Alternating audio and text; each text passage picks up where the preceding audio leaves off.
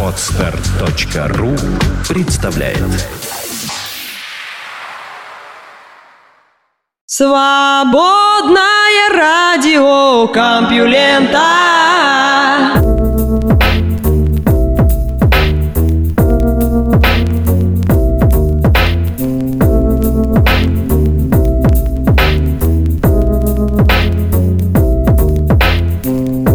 Привет самым классным слушателям на свете, слушателям свободного радиокомпьюлента. Вы слышите Лёшу Халецкого. Этот выпуск называется «Праздник», и впереди вас ждет час интересных новостей, а потом еще день выходных, выходного, м, отдыха, вот так, день отдыха.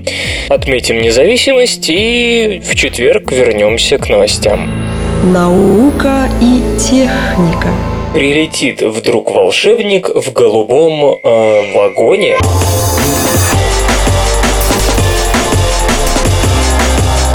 Эта концепция могла родиться только в Европе. Хотя авиационный транспорт здесь довольно развит, на небольших расстояниях по удобству и даже скорости он запросто может уступать железнодорожному. Ведь в аэропорту вам нужно пройти регистрацию, туда надо на чем-то приехать, а из аэропорта прибытия уехать. Все это, а также проволочки с получением багажа съедает бездну времени, поэтому если вы летите ближе, чем на тысячу километров, высокоскоростная железная дорога выглядит весьма удобной альтернативой. Клип Air – проект Федеральной политехнической школы в Лозанне, возглавляемый Клаудио Леонарди. Это пока скорее концепция воздушного транспорта будущего, нежели сам транспорт. Предполагается создание летающего крыла, эксплуатируемого, как и современные авиалайнеры, на дозвуковых скоростях и подцепляющего под себя от двух до трех модульных вагонов-салонов длиной около 30 метров, массой порядка 30 тонн и вместимостью в 150 пассажиров, пригодных для перевозки на железнодорожных платформах. Прилетая в аэропорт назначения, крыло отцепляет вагоны-салоны и их транспортирует по рельсам к привычным Желдор вокзалам, без пересадок, проверки багажа и прочего ужаса. Кроме борьбы за быстроту и удобство перемещения, проект сулит большие выгоды в том, что касается стоимости. Во-первых, само летающее крыло будет простаивать меньше нынешних авиалайнеров, подцепляя летающие вагоны, которым требуется отправка здесь и сейчас, Клип Air не будет никого ждать, а, собственно, крыло может трудиться сразу на несколько традиционных авиакомпаний или их консорциум. Во-вторых, в сходном вагон-салоне вместо пассажиров можно поднять огромный газовый бак. Последнее важно. Самолеты классической схемы располагают слишком малым внутренним объемом, чтобы перевозить перспективное газовое топливо. Скажем, Ту-155 еще в 1988 году летал на жидком водороде, а в теории ничто не мешает использовать авиалайнеры на сжиженном метане. Сегодня более дешевым. На практике бак для сжиженного газа все равно какого оказалось очень трудно разместить на крыльях, почти невозможно. У обычного самолета там слишком мало места. Бак в фюзеляже чуть ли не вдвое уронил пассажировместимость Ту-155, а вот компоновка летающего крыла для этого вполне подходит, поскольку большая часть ее объема при полетах на жидком топливе все равно не востребована. В теории даже сжиженный метан сегодня в разы дешевле топлива из нефти, причем существование сланцевого природного газа означает, что в обозримом будущем ситуация вряд ли переменится. Ключевой целью проекта Clip Air называется выполнение задач, поставленных консультативным Европейским советом по исследованиям в областях аэронавтики, а именно сокращение выбросов углекислого газа на один пассажира-километр воздушного транспорта ровно вдвое. Топливная эффективность двигателей последнего доведена до очень высокого уровня, поэтому на керосине и с традиционной самолетной компоновкой надежды на взятие под козырек просто нет. Газ экологически более привлекательный в сочетании с возможностью доставки втрое большего количества пассажиров, чем у двухмоторного А320, а Clip Air будет трехмоторным, сулит существенный шанс на выполнение соблюдения требований по двукратному сокращению выхлопов. По расчетам конструкторов, при полете трех капсул под одним летающим крылом на 4000 километров и далее затраты меньше, чем при использовании трех аэробусов, баражирующих на той же высоте и скорости.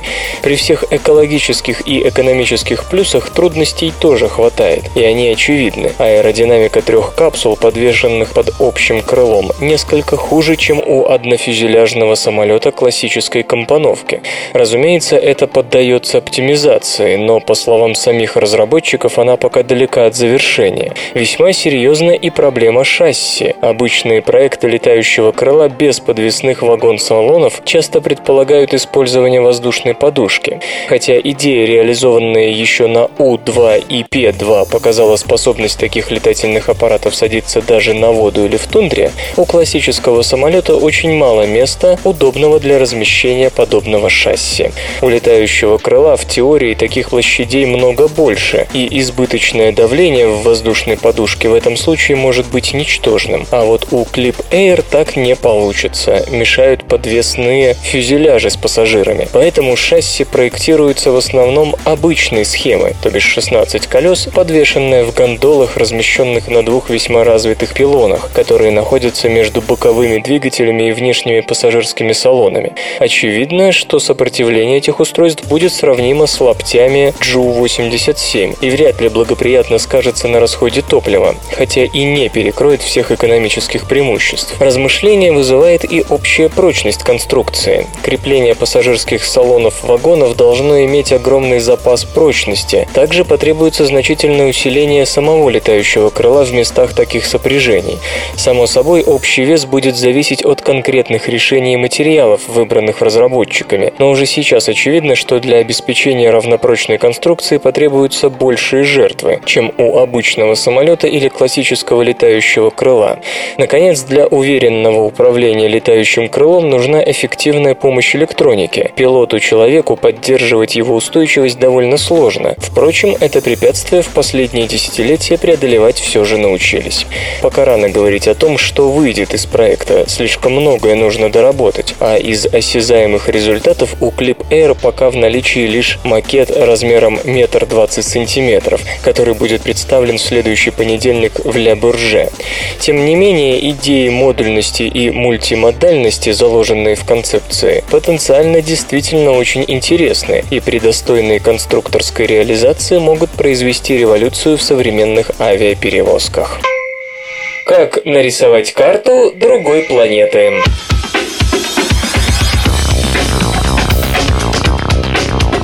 Нанести на карту поверхность экзопланеты очень полезно. Представим, что вы инопланетный астроном с земными средствами наблюдения, смотрящий на Солнечную систему от далекой звезды. В лучшем случае, при приличном финансировании и неплохом везении, вы, как это недавно удалось одной группе земных ученых, сможете выявить состав атмосферы планет-гигантов Юпитера, Сатурна и при особой удаче Урана с Нептуном. Причем не детально, а лишь по основным элементам. С Землей нечто подобное вы сделаете только тогда, когда годовой объем финансирования космических телескопов удастся вывести хотя бы на половину процента от военного бюджета вашей планеты. Нашим астрономам это пока только снится. Но и тогда полной ясности у вас не будет.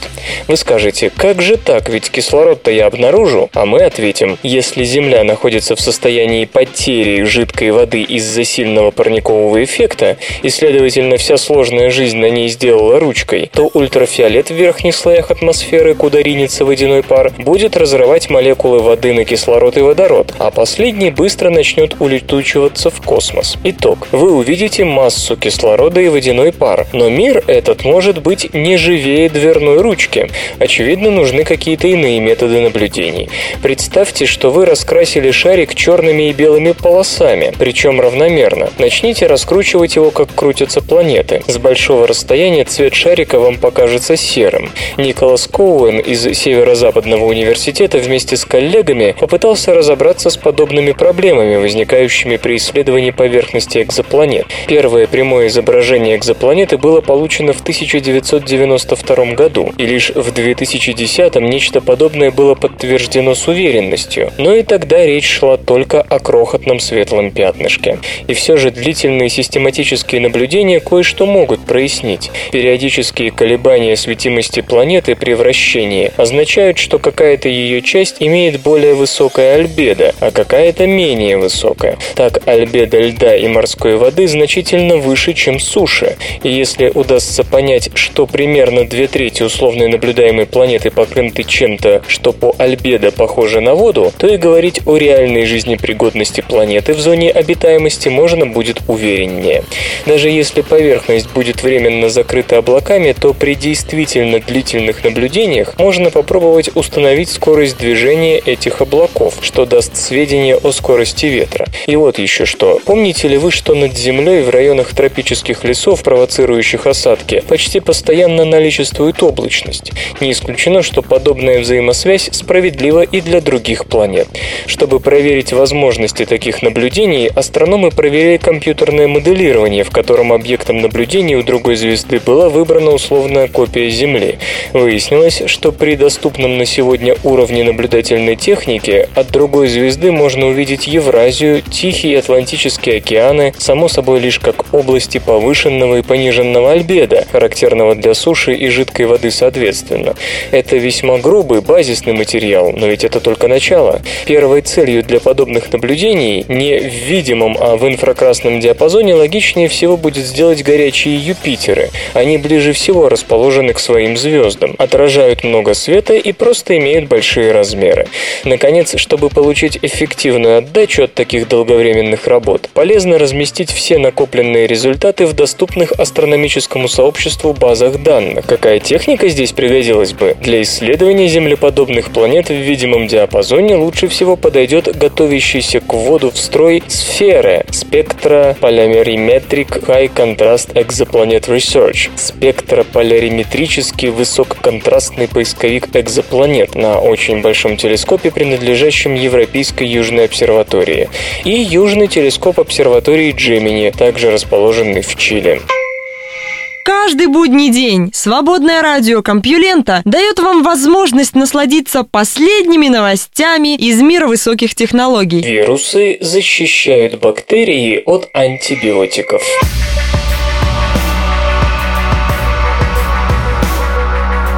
У бактерий, живущих в желудке, нашлись неожиданные защитники. По словам исследователей из Института Висса при Гарвардском университете, устойчивость к антибиотикам эти бактерии получают от вирусов, которые, вообще говоря, должны на них нападать и уничтожать. Устойчивость бактерий к антибиотикам – известная проблема современной медицины. Какие бы лекарства мы ни придумали, бактерии к ним вскоре приспосабливаются, и эта взаимная гонка вооружений лишь ускоряется. Из-за устойчивости к антибиотикам антибиотикам даже, казалось бы, не опасные и хорошо знакомые инфекционные заболевания доставляют массу хлопот. Устойчивость, как легко понять, возникает от того, что бактерии приобретают особые гены, позволяющие обезвреживать лекарства. Эти бактерии могут передавать гены не только своим потомкам, но и друг другу внутри одного и того же поколения, своим, так сказать, ровесникам. Обычно исследователи, занимающиеся бактериальной устойчивостью к антибиотикам, изучают существуют бактерии сами по себе, но Джеймс Коллинз и его коллеги обратили внимание на следующее такое известное обстоятельство. Бактерии, по крайней мере в нашем желудке, живут бок о бок с бактериофагами, вирусами, паразитирующими на бактериях. Ну а вирусы способны воровать гены хозяев и переносить их из одной клетки в другую. Соответственно, у ученых появилась гипотеза о том, что бактериофаги могут вносить свой вклад в устойчивость бактерий к антибиотикам. Авторы работы давали мышам мышам два популярных антибиотика – ампицилин и ципрофлоксацин. Спустя 8 недель они проверяли, какие ДНК несут вирусы в кишечнике животных. Оказалось, что вирусы из желудка тех мышей, которые получали антибиотики, имеют при себе гораздо больше генов устойчивости к лекарствам, чем вирусы от мышей, которые антибиотиков не получали. Причем, например, после ампицилина бактериофаги были вооружены генами не только устойчивости к этому антибиотику, но и к другим препаратам, родственные ампицилину. Похожая картина наблюдалась и в случае ципрофлоксацина. Но, может быть, фаги просто так прихватывали и носили с собой гены лекарственной устойчивости, а бактериям от этого не было никакой пользы? Чтобы ответить на этот вопрос, исследователи смешивали вирусы, взятые от животных, которым давали антибиотик, с бактериями от обычных мышей. В итоге вирусы, имевшие при себе гены устойчивости к ампицилину, в три раза повышали сопротивляемость бактерий к этому антибиотику. Вирусы, взятые у животных, не получавших антибиотик, никакого эффекта на устойчивость бактерий не оказывали. В статье, опубликованной в Nature, исследователи пишут о том, что вирусы, по-видимому, служат для бактерий резервом генов устойчивости. С помощью фагов бактерии могут устоять не только перед конкретным лекарством, но и перед родственными ему препаратами, поскольку, как сказано выше, вирусы собирают у себя гены устойчивости к разным антибиотикам одной группы. Вирусы, безусловно, наносят вред бактериальной популяции, однако при этом они как бы расплачиваются тем, что снабжают бактерии противолекарственными генами, и легко представить, как у больного, который вроде бы пошел на поправку, болезнь вдруг стала развиваться с новой силой, пусть даже сначала у него были бактерии без устойчивости к антибиотикам. Позже в его организм могли проникнуть вирусы с соответствующими генами и облагодетельствовать ими местную бактериальную инфекцию.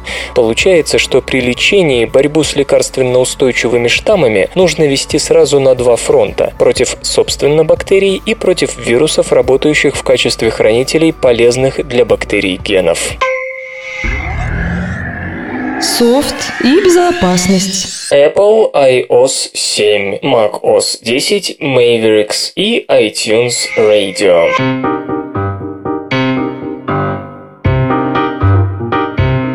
На конференции для разработчиков WWDC 2013, проводимой компанией Apple в Сан-Франциско, представлены новейшие операционные системы iOS 7 и macOS 10 Mavericks, а также онлайновый сервис iTunes Radio.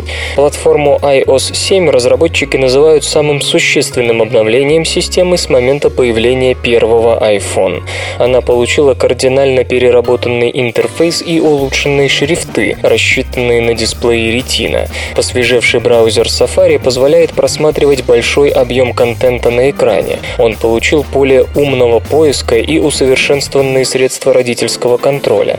В iOS 7 реализован централизованный центр управления. Через него можно быстро получить доступ к основным настройкам, таким как Wi-Fi и Bluetooth, а также часто используемым приложениям вроде калькулятора, камеры и фонарика. Центр уведомлений теперь доступен напрямую с экрана блокировки. Реализованы улучшенные средства многозадачности. Переключение между запущенными приложениями стало более понятным и удобным. Кроме того, iOS следит за тем, с какими программами пользователь работает больше всего. В iOS 7 реализована поддержка технологии AirDrop, которая упрощает обмен файлами по беспроводной связи Wi-Fi. Усовершенствован голосовой помощник Siri, получивший новые аудиосхемы, интеграцию с Twitter и Википедия. Улучшены встроенные приложения. К примеру, программа камеры обрела фильтры для наложения эффектов на изображение в режиме реального времени. В приложении для работы с фотографиями реализованы новые режимы для организации снимков. iOS 7 станет доступна осенью в качестве бесплатного обновления для владельцев iPhone 4 и более поздних моделей iPad 2 и старше, iPad mini и iPod Touch пятого поколения. Apple заявляет, что в новой операционной системе для персональных компьютеров macOS 10 Mavericks реализовано более 200 изменений, дополнений и улучшений. В состав операционной системы входит программа Maps, приносящая на персональные компьютеры продвинутые картографические технологии, реализованные в iOS. Кроме того, из мобильной платформы позаимствовано приложение iBooks для работы с электронными книгами. Значительно улучшен файловый менеджер Finder. Пользователи теперь могут ассоциировать с файлами теги теги, что упрощает их поиск и группировку. Система табов Finder Tabs позволяет объединить несколько окон менеджера для упрощения работы. Усовершенствованное ядро Mac OS 10 Mavericks обеспечивает более эффективный расход энергии и улучшенную отзывчивость на действия пользователя. Специализированные инструменты позволяют процессору дольше находиться в режиме пониженного энергопотребления. В состав платформы включен обновленный браузер Safari с возросшим быстродействием и рядом дополнительных функций. Улучшено приложение календаря. Средства интерактивных уведомлений позволяют ответить на сообщение или звонок, не покидая текущую программу. Операционная система Mac OS 10 Mavericks станет доступна осенью. Пользователям смартфонов iPhone, планшетов iPad, плееров iPod Touch, а также владельцам компьютеров Mac и PC осенью станет доступен новый онлайновый сервис iTunes Radio. Он предоставит доступ к обширному перечню из более чем 200 радиостанций и каталогу композиций iTunes Store. Система будет подстраиваться под конкретного слушателя на основе информации о ранее воспроизведенных треках и покупках в веб-магазине. Пользователи смогут создавать собственные радиостанции, искать музыку по имени исполнителя, названию группы, жанру и прочему.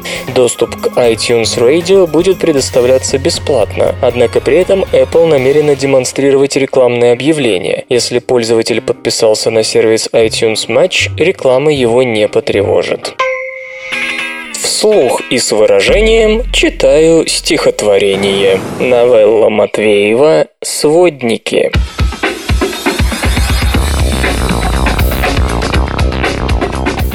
Кухарка вышла замуж за компот. Взял гусеницу в жены огородник. Грядущий день влюбился в прошлый год, а виноваты сводница и сводник. У сводников своих законов свод. К бирюльке в плен идет бирюк-работник. Прилежницу всегда прельщает мод, но никогда негодницу негодник.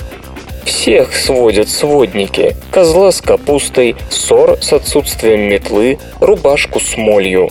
Огонь с водой, пилу или топор с деревьями, шиш с маслом, рану с солью. Но близок час расплаты, он придет, и сводника со своднею сведет. Наука и техника. Сонный гигант Арктики зашевелился.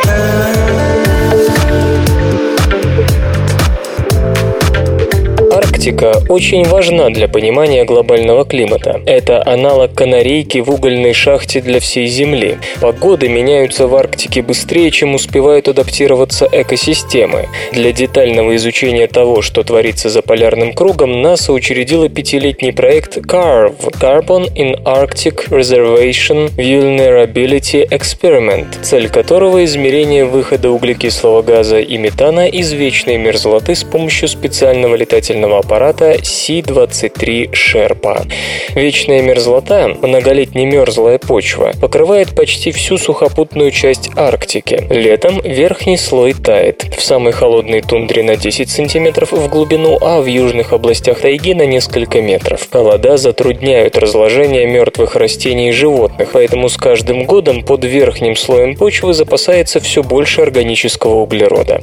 За сотни тысяч лет в вечной мерзлоте накопилось примерно 1400-1850 петаграмм. Петаграмм – это 1 триллион тонн. То есть около половины органического углерода, находящегося в земных почвах. Для сравнения, с 1850 года в результате сжигания ископаемого топлива и прочей человеческой деятельности было произведено около 350 петаграмм углерода. Основная часть этого углерода находится в пределах 3 метров от поверхности, то есть в уязвимой зоне. При этом вечная мерзлота нагревается быстрее воздуха. За 30 лет температура почвы в Арктике выросла на 1,5-2,5 градуса по Цельсию. Если резервуары органического углерода разгерметизируются, он поступит в атмосферу в виде углекислого газа и метана, парниковых газов, которые значительно усугубят глобальное потепление, что может привести к быстрым изменениям экосистем по всей Земле.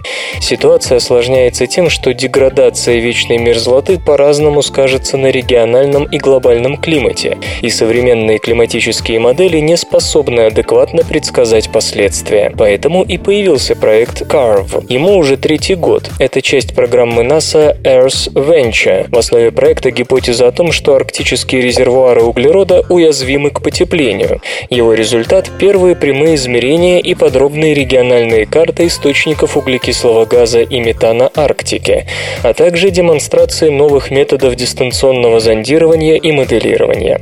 В CARF участвуют около двух десятков ученых из 12 организаций. В 2011 году были только пробные полеты, а настоящая наука началась в 2012. На 2013 год запланированы 7 компаний, и две из них уже завершены. Каждая двухнедельная кампания предполагает пролет над северным склоном Аляски, ее внутренними частями и долиной реки Юкон с измерением сезонных колебаний углеродного цикла. Таяние весной в апреле и мае, пик вегетации в июне и июле, начало повторного замерзания и первый снег в сентябре и октябре. Военно-транспортный самолет Си-23 проводит в воздухе по 8 часов в день. Машина не претендует на участие в конкурсе красоты. Грузовик с плохой пластикой носа, вот как называют его пилоты. Внутри ужасно шумно, приходится надевать наушники. Но большего и не требуется. Си-23 держится в основном на высоте около 150 метров, а если и забирается выше, то лишь для сбора фоновых данных. Для получения сведений о газообмене между поверхностью планеты и атмосферой этого достаточно. Большинство аналогичных аппаратов летают выше, и это плохо. Самолет напичкан сложным оборудованием. Очень чувствительные спектрометры анализируют солнечный свет, отраженный от Земли, и таким образом измеряют содержание в атмосфере углекислого газа, метана и окиси углерода.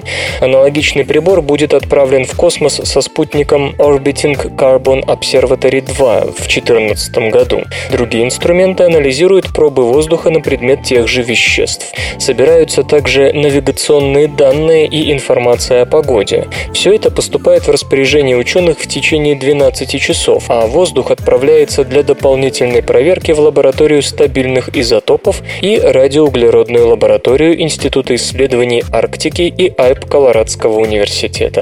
Для калибровки инструментария используются данные, получаемые на Земле, анализ проб воздуха, измерение температуры и влажности. Очень важно в точности описать состояние поверхности суши, ибо существует очень сильная корреляция между характеристиками почвы и высвобождением углекислого газа и метана.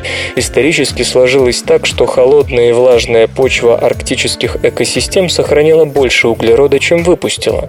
Если климат Арктики станет теплым и сухим, то углерод будет выходить в основном в виде углекислого газа. Если же теплым и влажным, жди метана.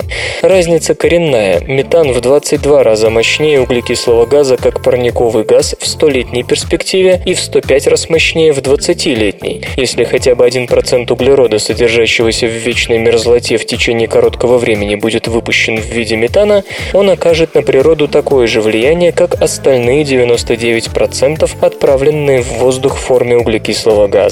Оценка соотношения двух газов – одна из основных задач CARF. Есть и другие корреляции между характеристиками арктической почвы и высвобождением двуокиси углерода и метана.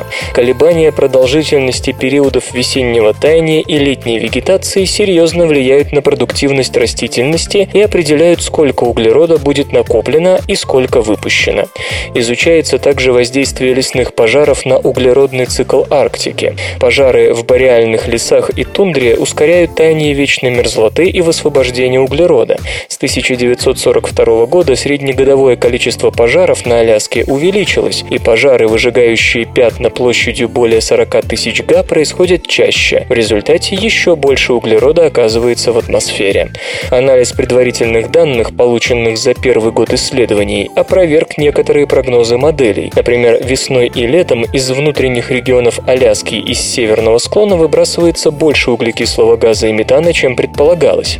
В июле 2012 года уровень метана над болотами Инноко превышал фон на 650 частей на миллиард, как будто это не пустоши, а большой город. В конечном счете, Карф должен ответить на вопрос, действительно ли таяние вечной мерзлоты необратимо, и планета вот-вот пройдет переломный момент. Некоторые ученые полагают, что эта точка уже позади, но хорошо бы получить надежные результаты измерений. На сайте компьюлента.ру вас встретят, обогреют, накормят и расскажут последние новости. Гонка космической квантовой связи набирает обороты.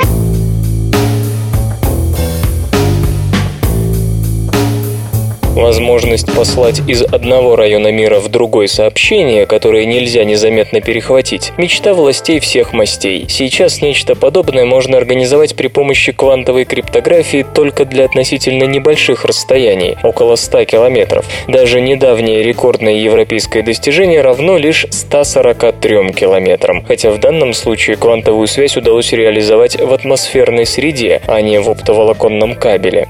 Теперь же Дян Вэйпань из научно-технического университета в Шанхае и несколько его коллег заявляют, что смогли отразить одиночный фотон от спутника, вращающегося вокруг Земли, и зарегистрировать его обратный приход на планету.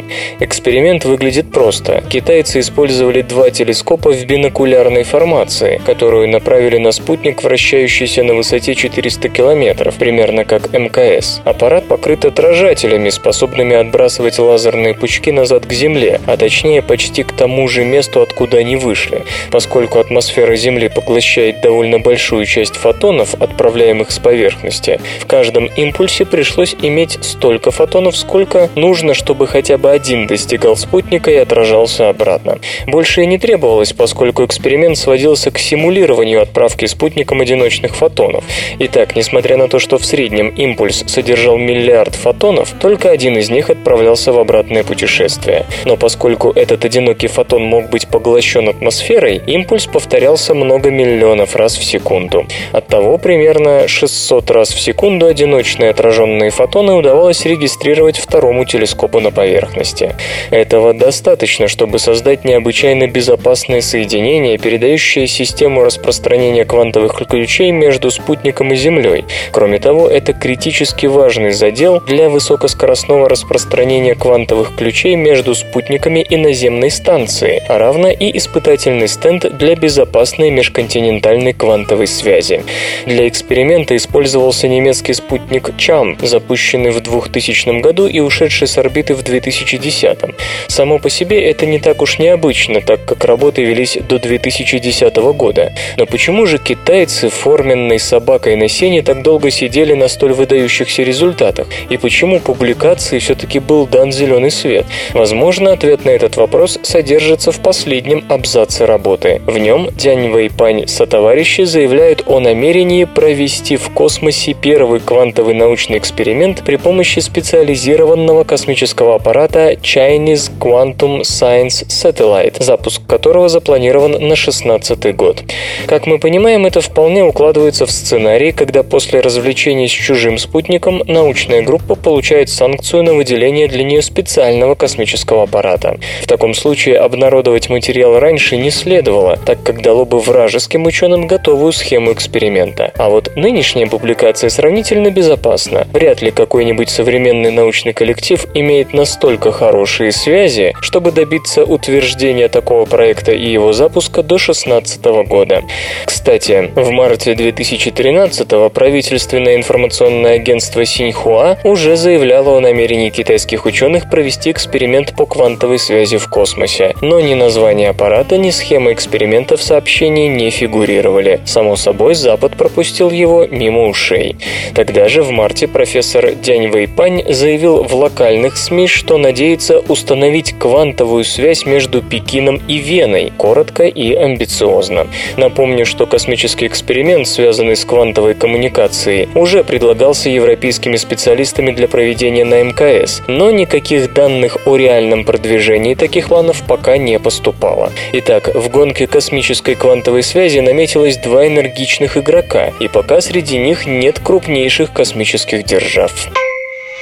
Вирус СПИДа и вирус Архей используют одинаковые клеточные отмычки.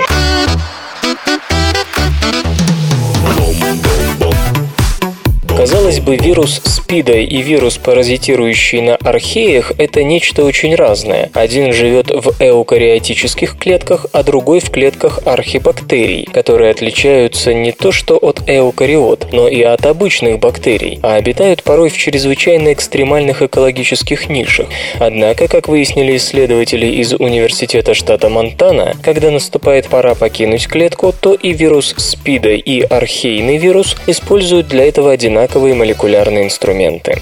Группа под руководством Марка Янга и Стивена Белла, который сейчас работает в Университете Индианы, исследовала вирус, поражающий архей сульфалобус сульфатарикус. Эти археи – термофилы, живущие в горячих геотермальных источниках, а в качестве батарейки для метаболизма могут использовать соединение серы. Вирус, инфицирующий сульфалобус сульфатарикус, называется стив и выглядит эдаким странным икосаэдром в виде башенки. Ученые попытались выяснить, с какими клеточными белками взаимодействуют вирусные белки, и в итоге оказалось, что их партнерами в архейной клетке выступают белки комплекса SCRT, которые необходимы для мембранных перестроек при формировании выпячиваний и впячиваний. Один из белков этого комплекса, VPS4, был обнаружен на характерных выпячиваниях клеточной мембраны, которые возникали, когда вирус готовился покинуть клетку. Но для этого мало клеточного белка VPS4, нужен еще один из вирусных белков. То есть вирус заставлял клеточный белковый комплекс, управляющий перестройками внешней мембраны, организовывать ему выход, хотя клетка от вируса все равно погибает, просто так он выйти из нее не может. Для этого и появляются своеобразные пирамидальные структуры, в которых потом открывается выход для вируса. Но комплекс SCRT есть не только у архей, но и у эукариотических клеток. Так вот, тот же белок VPS4 или его эукариотическая разновидность требуется некоторым вирусам, чтобы выйти из эукариотической клетки. Например, этот VPS4 нужен ВИЧ и вирусу Эбола, то есть вирусы, специализирующиеся на археях и эукариотах, пользуются почти одним и тем же механизмом, чтобы покинуть клетку. Это тем более удивительно, если учесть, что археи, как считается, возникли 3 миллиарда 700 миллионов лет назад, а первые эукариоты появились миллиард 700 миллионов лет. SCRT используется для многих важных вещей, в том числе он активно задействован при делении клетки, когда требуются масштабные и сложные трансформации мембраны. У архей этот комплекс выглядит проще, чем у эукариот, однако нет сомнений в том, что он возник до их разделения на разные домены жизни. Полученные данные, с одной стороны, говорят нам о том, какими путями шла совместная эволюция вирусов и их хозяев, а с другой становится возможным использовать более простые и доступные модели для исследования того, как ведут себя патогенные вирусы. Зачем ВИЧ или вирус Эбола, если подойдет их далекий кузен? Железо и гаджеты, ты, ты. Будущий Mac Pro и обновленный MacBook Air.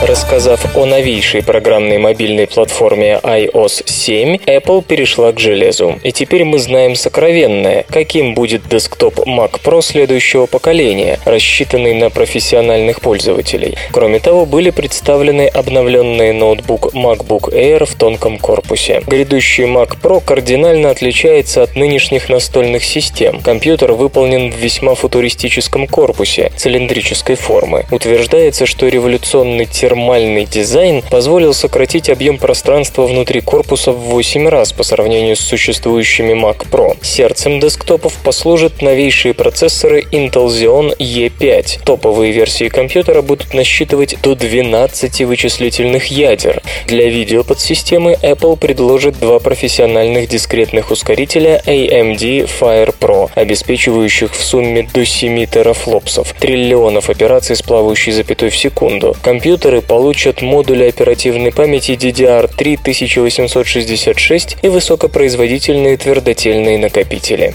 Десктоп имеет 6 высокоскоростных портов Thunderbolt 2, 4 разъема USB 3.0, интерфейс HDMI 1.4 и 2 Ethernet разъема.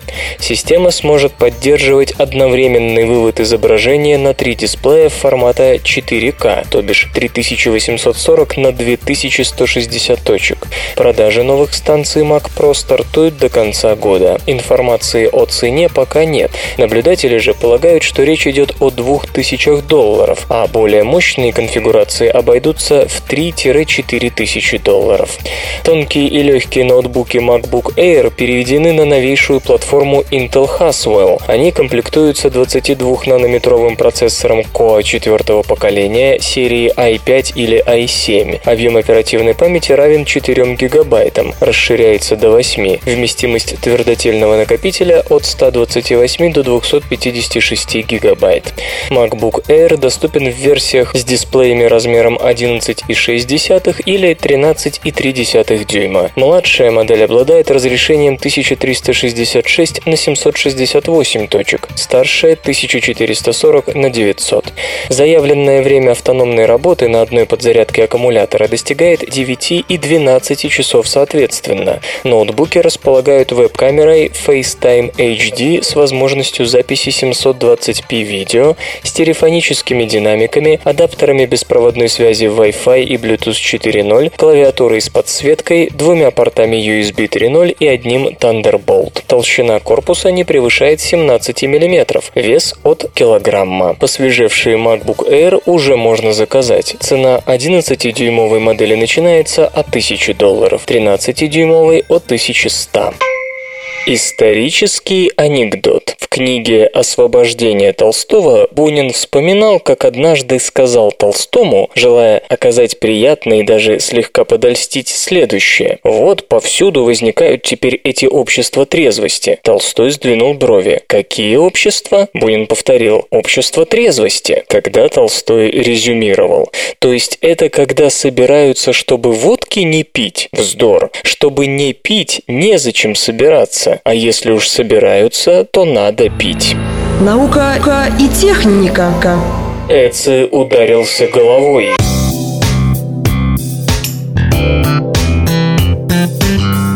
Эци, старейший из мумифицированных европейцев, вероятно, перенес травму головы, предшествовавшую смерти, которая наступила примерно 5300 лет назад. Таков результат анализа белков мозговой ткани. С тех пор, как пара туристов наткнулась на удивительно хорошо сохранившееся замороженное тело в Альпах в 1991 году, Эци стал одним из самых изученных образцов древнего человека. Реконструировано лицо, последняя травма, трапеза, одежда и геном. Ему было около 45 лет. Он одевался в шкуры, имел татуировки, родился в Центральной Европе, страдал от сердечной хвори, болей в суставах, кариеса и, вероятно, болезни Лайма. Ни один из недугов, однако, не стал причиной смерти. Непереваренная пища в желудке намекает на то, что Эци попал в засаду. Стрела, ранившая его плечо, перебила артерию. Правда, есть и другие версии. Несколько лет назад компьютерная томография показала темные пятна в задней части головного мозга мумии. Вероятно, Эци получил также сильный удар по затылку. На сей раз ученые сконцентрировали внимание на образце мозговой ткани размером с булавочную головку. Обнаружены следы запекшейся крови, то есть синяки действительно образовались незадолго перед смертью. Возникает вопрос, Эци кто-то стукнул или он сам неудачно упал после того, как в него попала стрела? Ученые занялись белками, обнаруженными в двух образцах мозга, извлеченных извлеченных с помощью эндоскопа, управляемого компьютером. Из 502 белков 10 были связаны с кровью и коагуляцией. Найдены также свидетельства накопления белков, имеющих отношение к реакции на стресс и заживлению ран. Отдельное исследование, результаты которого появились в 2012 году в Journal of the Royal Society Interface, было посвящено красным кровяным тельцам мумии, древнейшим из тех, что удалось выделить. Обнаружены следы белка свертывания фибрина, который который появляется в крови сразу же после нанесения раны и столь же быстро исчезает. Раз он все еще находился в крови Эци, когда тот умер, человек протянул очень недолго, получив травму. Белки менее чувствительны к загрязнению, чем ДНК, и действительно способны рассказать, какие виды клеток организм производил на момент смерти.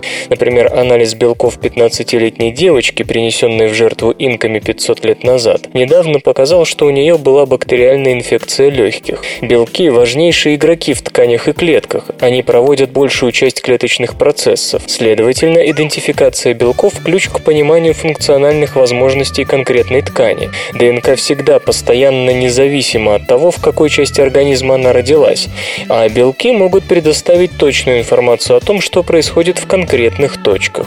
В дополнение к белкам, связанным со свертыванием, господин Таллей, соавтор исследования из Кильского университета, выделил десятки белков, характерных для ткани головного мозга.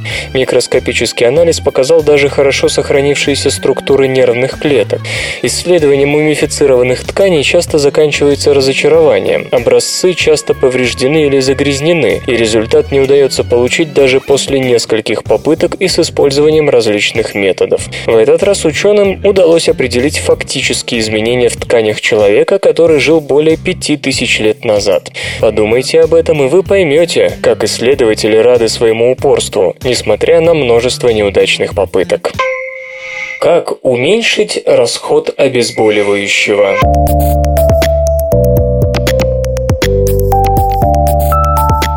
Гидрокодон и оксикодон – одни из самых распространенных обезболивающих. Первый входит в состав викодина, а второй – оксикантина.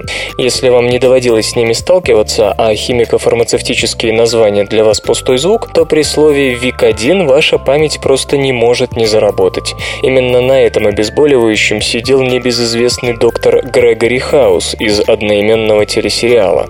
Собственно, там же, то есть в сериале, можно было увидеть, к чему приводит долг долгое употребление викодина. Доктор беспрестанно повышал дозу, и в итоге его пришлось лечить от наркозависимости. И гидрокодон, и оксикантин – суть полисинтетические опиоиды, которые связываются с опиоидными рецепторами на нейронах и подавляют болевые импульсы. Как и всякие опиоиды, они вызывают привыкание, поэтому, чтобы иметь прежний эффект, со временем приходится глотать все больше таблеток.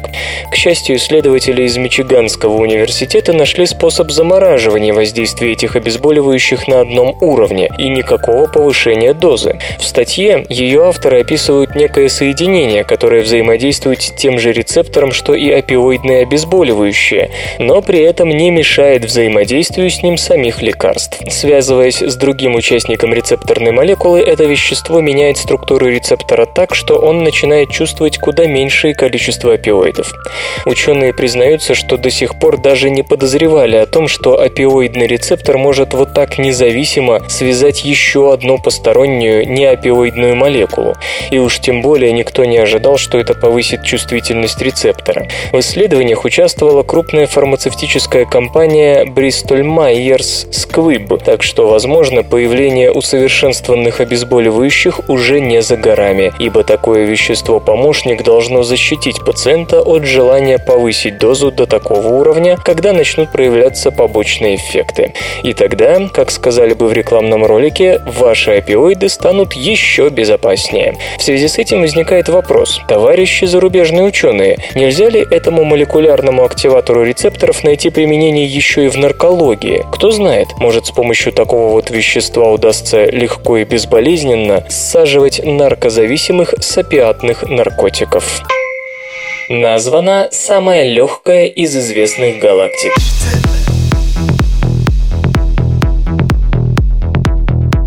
Ученые из Калифорнийского университета в Ирвайне во главе с Эваном Кирби, измерив параметры галактики Сигью-2, обнаружили, что меньше нее астрономия пока просто не знает. В работе использовались данные телескопов обсерватории Кека. Героиня новости – карликовая сфероидальная галактика в созвездии Овен, отстоящая от нас на 114 тысяч световых лет. Как утверждают исследователи, в ней всего около тысячи очень старых звезд, многие из которых сформированы сформировались более 12 миллиардов лет назад, то есть много раньше возникновения галактики, в которой вы имеете честь жить, и чуть ли не втрое старше Земли и Солнца. Найти такой объект все равно, что разыскать слона, который будет легче мыши, подчеркивают авторы работы. Действительно, даже по самым умеренным оценкам в нашей галактике не менее 100 миллиардов звезд, а может и в несколько раз больше. Даже шаровые скопления могут быть куда больше и массивнее Сегью-2. Так что же позволяет предпочитает говорить о находке как о галактике, а не как о менее глобальной структуре, случайно уплывшей чересчур далеко в межгалактическое пространство. Дело в том, что по параметрам самих звезд, включая их скорость, видно, что вместе их удерживает гало из темной материи, действующее как клей и препятствующее разлетанию немногочисленных светил крошечной галактики. Когда Сегью-2 только открыли, астрономы предполагали, что она намного плотнее и массивнее. К примеру, вес ее 25 крупнейших звезд оценивался в 10 раз выше. Следовательно, на порядок легче и вся Сегью-2. Открытие предсказывает возможное решение проблемы не найденных галактиков-спутников Млечного Пути. Несмотря на то, что теория утверждает, что таких спутников у Млечного Пути должно быть довольно много, количество реально обнаруженных объектов в десятки и сотни раз меньше ожидаемого. Но если настоящая галактика с темной материей, удерживающей вместе видимую часть вещества, может быть настолько малой, то выходит она может быть и менее яркой, чем 900 светимостей Солнца, как у нашей малютки. Получается, мы видим верхушку айсберга, основания которого составляют, возможно, тысячи еще менее массивных галактических систем, вращающихся на таком удалении от нас, что нынешняя астрономическая техника не в состоянии их обнаружить. Непроверенные слухи, пошлость, разврат, голые знаменитости, внутренности политиков и многое другое все это вы не услышите в СРК. У Дионы может быть водяной секрет.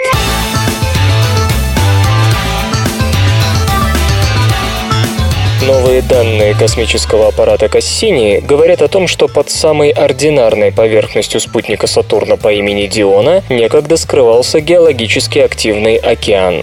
Изображение горы Яникулум-Дорса протяженностью 800 километров намекают на то, что эта луна была слабым подражателем Энцелада, знаменитого своими ледяными гейзерами. Активных миров, наполненных водой, может быть намного больше, чем нам когда-то казалось, подчеркивает Бонни Буратти из лаборатории реактивного движения НАСА. По современным гипотетическим представлениям, подповерхностные океаны существуют на спутниках Сатурна Энцеладе и Титане, а также на Луне Юпитера Европе.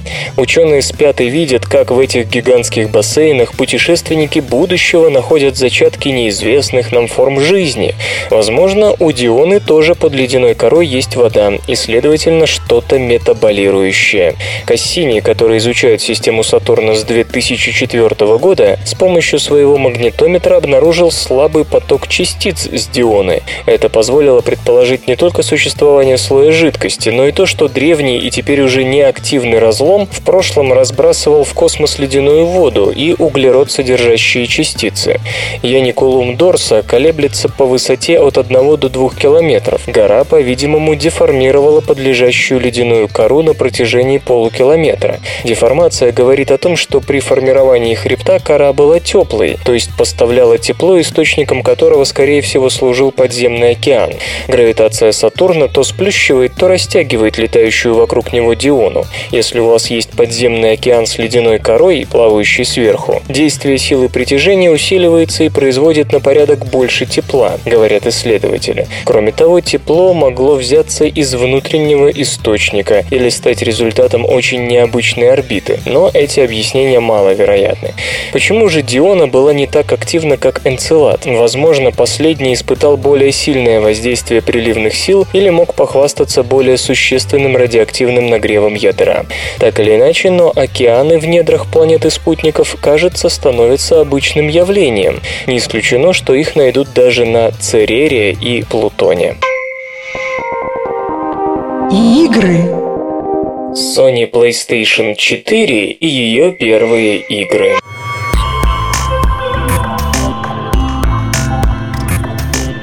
Все самое интересное на выставке Electronic Entertainment Expo уже случилось. 10 июня монстры Игропрома дружно созвали пресс-конференцию и рассказали о том, чем мы с вами будем дышать до конца 2013 -го. Итак, производитель явил миру живую приставку PlayStation 4. Весной дело обошлось только джойстиком и несколькими играми. Это снова черное со скошенными краями устройство, большая часть корпуса которого матовая, и лишь небольшая большая панель блестит глянцем. Консоль разработана как в вертикальной позиции, так и в горизонтальной. А теперь о главном преимуществе перед конкурентом по имени Xbox One. Это цена. PlayStation 4 стоит 399 долларов, 399 евро или 349 фунтов стерлингов. Напомню, что за Microsoft консоль будут просить 499 долларов. Дату релиза пока не назвали, пообещав, впрочем, что приставка появится до конца года. В PlayStation 4 не будет никакой онлайновой аутентификации, то есть играйте хоть до посинения и никакая сеть вам не указ. Никаких обязательных ежесуточных проверок и построений. Забудьте о блокировке бывших в употреблении игр. Вы сможете свободно покупать бывшие в употреблении игры, продавать свои копии, одалживать их друзьям и дарить, любезно пояснил производитель, заставив краснеть маркетологов Microsoft. Но не все коту масленица. Так многопользовательская игра, по всей видимости, будет платной, то есть выбран путь Xbox Live. Если хотите играть в онлайновом режиме, купите примерно за 5 долларов в месяц подписку PlayStation Plus. Будет ли это требование обязательным для всех игр или издатели смогут сами решать, мы не знаем. Если вы уже подписчик PlayStation Plus, ваш аккаунт автоматически перенесут на новую консоль. Наконец подтверждено, что приставка поддерживает облачную игровую систему Gaikai, которая позволит запускать некоторые игры прямо из сети. Система стартует в 2014 году, правда только в США. Не обошлось и без хвастовства. Выяснилось, что у PlayStation 3 и PlayStation Vita сейчас около 70 миллионов активных пользователей, что каждый владелец Vita купил в среднем по 10 игр, что около 60% приходится на систему PlayStation 100. Не поверите, но на PlayStation 3 тоже все хорошо. Объем продаж растет, выходят новые игры, Action The Last of Us оказался самым высоко оцененным за всю историю платформы. Ну а в конце года в продажу поступит специальный комплект из игры Grand Theft Auto 5 и приставки PlayStation 3, оцененной в 299 долларов. Ну а во что мы будем играть на PlayStation 4? Сообщается, что в стартовую линейку войдут Killzone Shadowfall, NEC и Drive Club. Затем был анонсирован проект The Order 1886, который разрабатывается студиями Ready at Down и SCE Santa Monica. Это некая мистическая история, происходящая в конце альтернативного 19 века. Вероятно, будем сражаться с потусторонними силами. После этого Quantic Dream представила свою новую игру The Dark Sorcerer. Видео великолепно, впрочем, я не знаю, игра ли это или просто техническая демонстрация. Самое любопытное, девелоперы уверяют, что все показанное просчитывалось в реальном времени. Студия Avalanche трудится над экшеном от третьего лица Mad Max, игрой с открытым миром, которая создается по мотивам известных постапокалиптических фильмов. Вас ждут пустоши, одинокий воин дорог, сражения с бандитами и гонки на автомобилях. Правда, это не эксклюзив, игра выйдет и на других платформах. Наконец, Square Enix объявила о релизе на PlayStation 4 японской ролевой игры Final Fantasy 15. До сих пор проект откликался на имя Final Fantasy Versus 13. Также объявлено о разработке Kingdom Hearts 3 и Final Fantasy 14 A Realm Reborn. И несколько слов о технических характеристиках новой приставки. Не буду их анализировать, просто перечислю. Центральный процессор AMD Jaguar 8 ядер. Графический процессор AMD Radeon 1,84 терафлопса. Память 8 ГБ GDDR5. Винчестер на 500 ГБ. Габариты 275 на 53 и на 305 мм. Масса чуть менее 3 кг. Привод Blu-ray и DVD, правда только чтение. Разъемы 2 порта USB 3.0 и порт AUX. Сеть Ethernet и Wi-Fi, а также Bluetooth 2.1. Видеовыходы HDMI Digital Out оптический. Ну а в комплектацию входит сама консоль, беспроводной контроллер DualShock 4, наушники, кабель питания, кабель HDMI, USB кабель, камера PlayStation Camera и пока это все, что известно.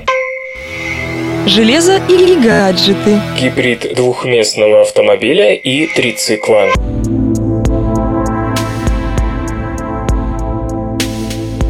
Уже в следующем году на рынке может появиться весьма необычное транспортное средство Аптера, история которого уходит корнями в 2005 год. Именно тогда в США была основана небольшая компания Aptera Motors, представившая проект высокоэффективного городского автомобиля, предназначенного для перевозки двух пассажиров.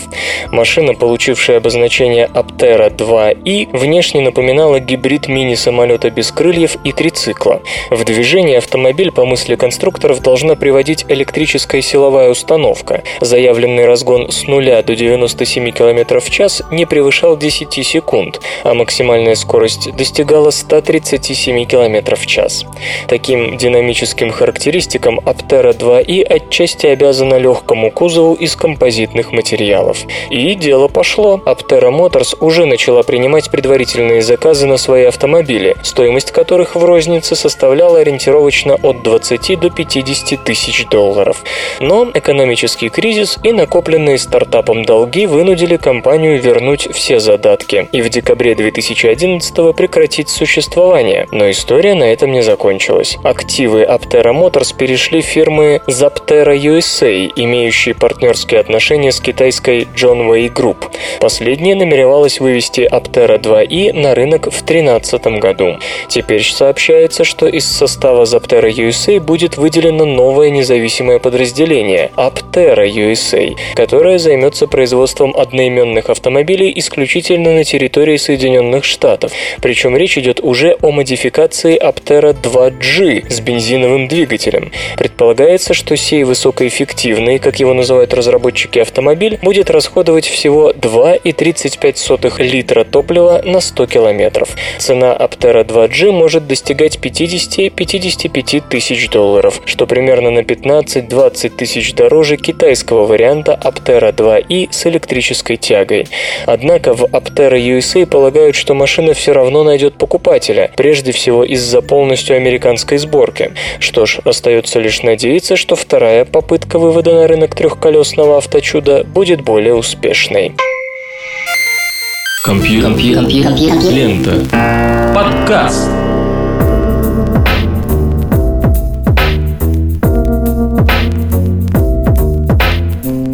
Выпуск под названием «Праздник закончен». Сам же праздник э, будет завтра, может для кого-то и сегодня уже, а может и вчера был. Но в любом случае, следующий выпуск свободного радиокомпьюлента вы услышите в четверг. Ну и меня, Лешу Халецкого, тоже. А сейчас послушайте песенку. Свободное радио Компьюлента.